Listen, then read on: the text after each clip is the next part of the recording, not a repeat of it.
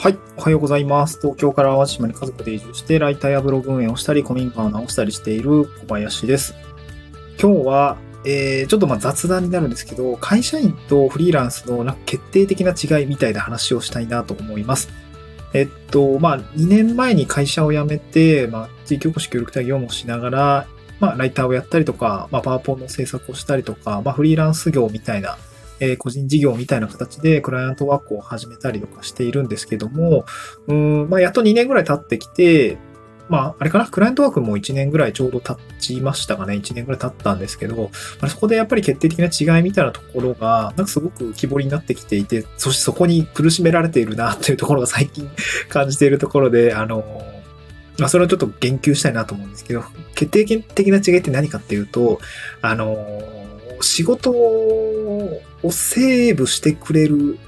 人もいなければ、リカバリーしてくれる人もいないっていうことですね。まあ、たすごく当たり前のことなんだけども、まあやっぱり 孤独ってことですよね。で、会社員の時って、まあ僕システムエンジニアだったんですけど、結構まあ多忙だったっ、ちょっと多忙だったし、結構専門的な分野、技術的な、まあ SE という技術職だったので、結構大変でした。で、まあ、言うても僕、文系出身で、なんかプログラムに強いとかそういうことでもなかったし、まあ、プログラマー、プログラムが書けたとしても、まあ、その前段の例えばサーバーの構成だったりとか、えー、ミドルウェアと呼ばれるそのサーバーに乗っけるソフトウェアに詳しいかどうかがやっぱり重要だったりもするので、そういうのって全く使ったことないツールの使い方をゼロから学ばないといけないので、結局、あの、わかんなくなるんですけど、そういうものに対して、こう、例えば職場であれば、先輩後輩がいて、先輩がいたりとか、まあその専門部署に聞けるとか、なんか助けてもらえるような状況になったりするんですけど、個人事業主ってやっぱこういう体制ないし、えー、自分でしっかり勉強していく。まあそれがね、血肉になり、まあ、スキルになっていくっていうことだから、すごく大切なことでもあるんだけれども、えー、まあそういうところはやっぱ大変だなと。だからずっと勉強が必要だなと思ったし、あとそれ、その勉強にかける時間と、うん、学び、学ぶ仕事の時間のまあバランスですかね。まあ基本的にはこう何かに飛び込んで挑戦をして、そこでこう必要だから学ぶっていうことに多分なり得ると思うんですけど、えー、その時間のバランスが非常に難しい。例えば、そのめちゃくちゃクライアントワーク、詰め、詰め詰めになっちゃって、その、なんか、そ余裕がないみたいな、そんな感じだったりとか、まあちょっと今そんな感じなんですけど、そう、これ非常に難しいなと思いました。あと、そのセーブしてくれる人もいないみたいな、こう、仕事って 受けようと思ったら何ぼでも、まあ、個人事業者って受けられると思います。まあ、あの、一応その会社員時代ってやっぱリーダーがいて、うーん、サブリーダーがいて、まあ、仕事の割り振りみたいなのって、その人の業務内容を見ながら、あこの子ちょっと今しんどそうだから、この子に頼もうかみたいな感じのこう、勝手にコントロールしてくれると思うんですけど、で、フリーランスの場合も基本的には個人で受けるか受けないか判断できると思うんですけど、うーん、なんかこう うん、それがうまくいかない時もあるじゃないですか。自分ってどれくらいいけるんだっけとか、キャパ的な話どうすればいいんだっけみたいなことってあ結構あったりもすると思うんですけど、まあ僕もまだ言うて1年目ぐらいなんで、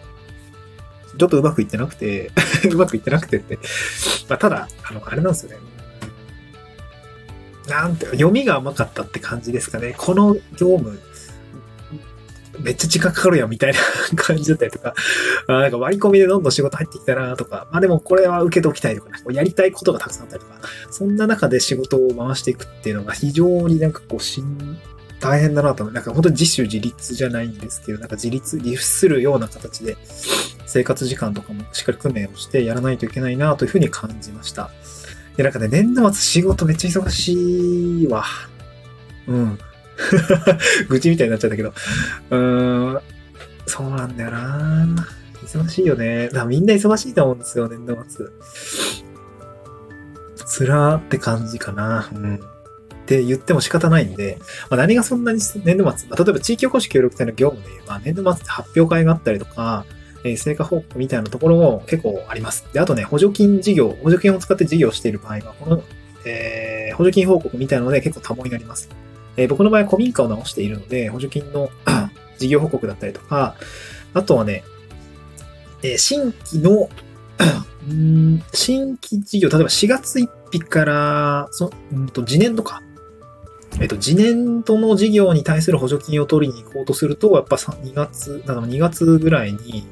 えーこう、来年度使える補助金こういうのありますよ。なんか僕はちょっとイベントを企画するときに助成金使って、えー取って、ちょっとやっていこうかなと思っているんですけど、その事業、補助金の申請書を作ったりとか、まあその応対にちょっと時間がかかったりとか、えーそういう書類作りに時間が取られたりとかするって、この年度末から年始にかけ、年、年度始めにかけては、結構そのあたりの行政周りの動きが結構活発になったりとか、まあ、するので、その辺がすごく大変になってきますね。だから協力隊業務する方にとっては年度末結構忙しくなったりするので、えーそういったところは意識しておいた方が良かったっていうところですね。ちょっと僕も もう最後なんだけど、あの、忙しかったですね。そして、なんか、あれですね。なんていうのかな。そういうことも配慮せず、あの、クライアントワークもどんどん仕事入れちゃったっていうところが、えーミスったなっていう感じですね。今、